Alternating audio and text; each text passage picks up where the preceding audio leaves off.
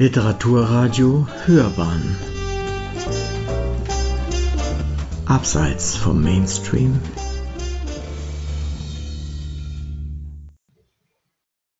Liebe Zuhörerinnen und Zuhörer, wir, also Markus Weible und ich, Gabriele Leucht, wollen uns heute wieder unserer Rubrik Rausgefischt und vorgestellt widmen. Wir haben euch heute aus aktuellem Anlass eine Besonderheit mitgebracht, nämlich einen Erzählband von Wladimir Sorokin. Der Erzählband nennt sich Die Rote Pyramide und ist im Verlag Kiepenhauer und Witsch erschienen. Ich möchte jetzt als erstes was über sein Leben erzählen und dann werden wir etwas auf den Erzählband eingehen. Wladimir Sorokin ist 1955 in Moskau geboren und gilt heutzutage tatsächlich als der bedeutendste zeitgenössische russische Schriftsteller. Seine bekanntesten Werke sind Die Schlange, Marinas 30. Liebe und Der himmelblaue Speck. Sorokin ist auch deswegen heutzutage sehr bekannt, weil er einer der schärfsten Kritiker der politischen Eliten in Russland ist. Und man muss sagen, dass er auch regelmäßig Anfeindungen regimetreuer Gruppen ausgesetzt ist. Seine Bücher sind aktuell in 22 Sprachen übersetzt. Wladimir Sorokin ist im deutschsprachigen Raum außerordentlich populär. Er lebt abwechselnd in Moskau und Berlin. Wladimir Sorokin distanziert sich vom Krieg Russlands gegen die Ukraine und bezeichnet Wladimir Putin als imperiales Monster.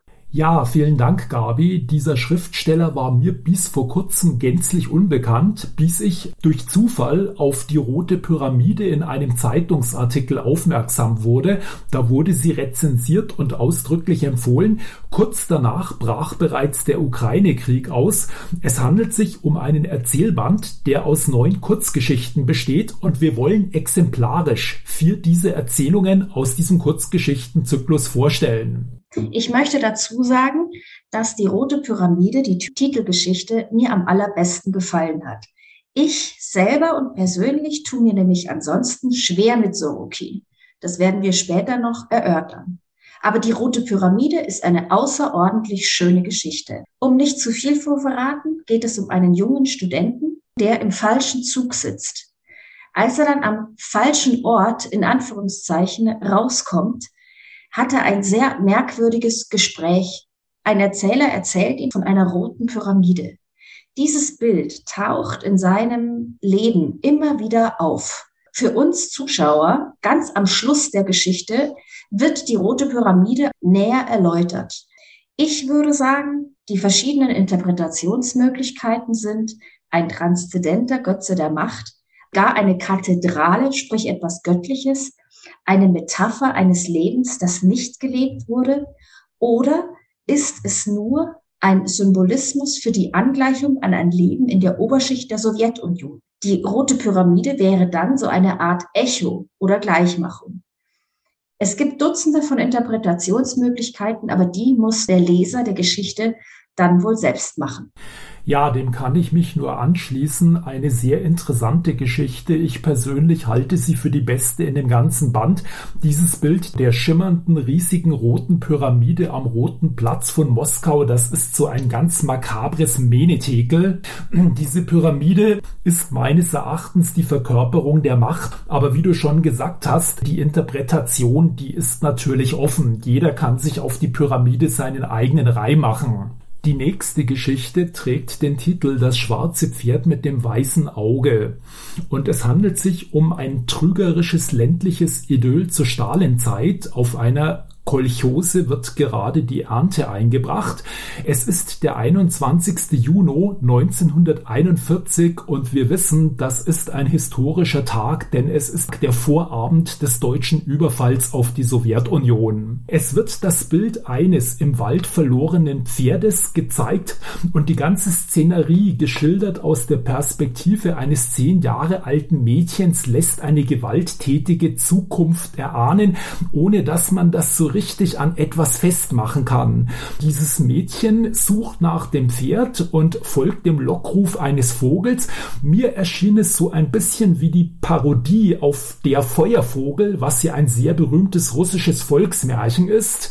Ich empfand diese Erzählung als sehr beeindruckend, aber eben auch als sehr bedrückend. Sie unterscheidet sich vom Stil der anderen Geschichten in diesem Band, weil der für Sorokin typische Sarkasmus fehlt. Für die nächste Geschichte, die ich jetzt schildern will, die ist eine von den Geschichten, die meiner Meinung nach einen sehr starken Missbrauch schildert, aber aus einer anderen, ich will nicht sagen anderen Perspektive, aber gibt der Geschichte eine neue Tätergestalt. Also ein Schulmädchen aus Kasachstan, welches nicht beliebt ist in der neuen Klasse. Aber dieses Schulmädchen ist aus einem sehr reichen Haushalt.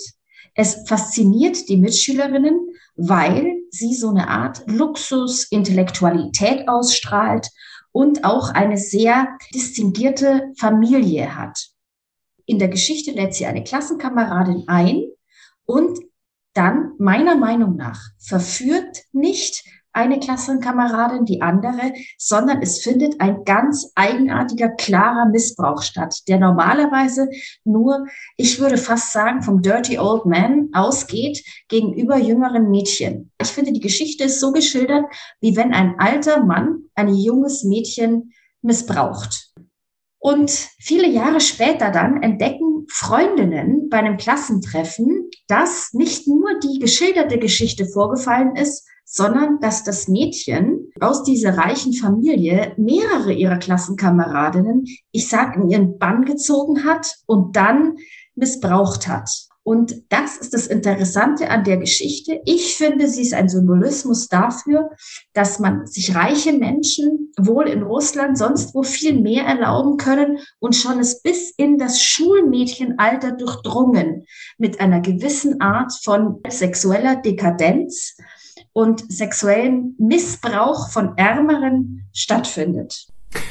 Ja, so habe ich das auch empfunden. Es ist nicht so ganz klar, ob das jetzt in der Sowjetzeit spielt, in den 90ern oder möglicherweise auch eine aktuelle Geschichte ist. Ich konnte es auf dem Zeitstrahl nicht so ganz verorten. Ich empfand es ja als so eine Metapher der Verführung der sowjetischen Gesellschaft, der einfachen Arbeiter durch die Nomenklatura. Es ist ein ganz interessanter Gedanke, weil es immer Ober- und Unterschicht geht und in der, dass die Unterschicht der Oberschicht zur Verfügung zu stehen hat. Ein gesellschaftlicher Missbrauch. Ja, ein institutioneller vielleicht sogar. Weil man erst ja. sehr viel später drüber spricht. Ich meine, das ist bei jeder Missbrauchgeschichte so, aber sehr interessant. Ja, und damit kommen wir zur letzten Geschichte, die wir vorstellen wollen, der Tag des Tschechisten. Da treffen sich zwei russische Soldaten beim Wodka und sie reden im gemütlichen Plauderton über Eindrücke während der Ausübung ihres Dienstes. Ivan war früher Tschechist und an zahlreichen Verbrechen beteiligt. Er empfindet darüber nicht die geringste Scham.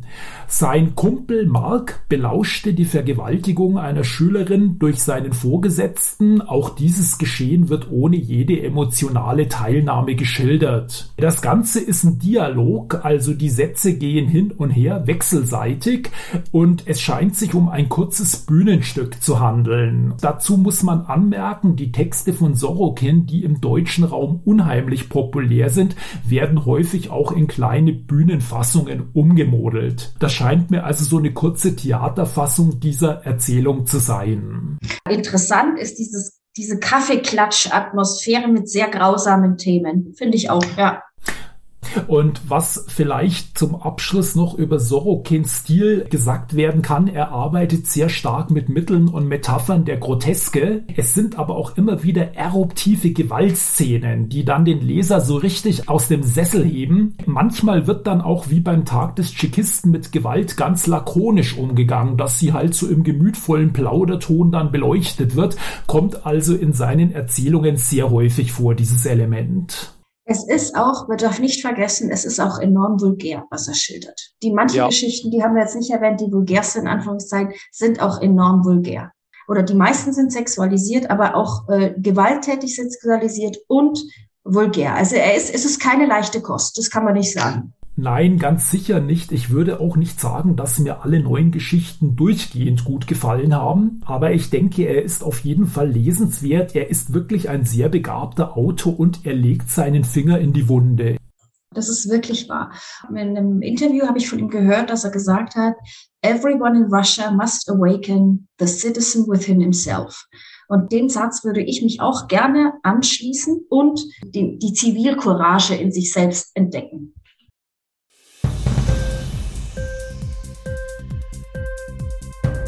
Hat dir die Sendung gefallen? Literatur pur, ja, das sind wir. Natürlich auch als Podcast. Hier kannst du unsere Podcasts hören. Anchor, Spotify, Apple Podcast, iTunes, Google Podcasts, radio.de und viele andere mehr.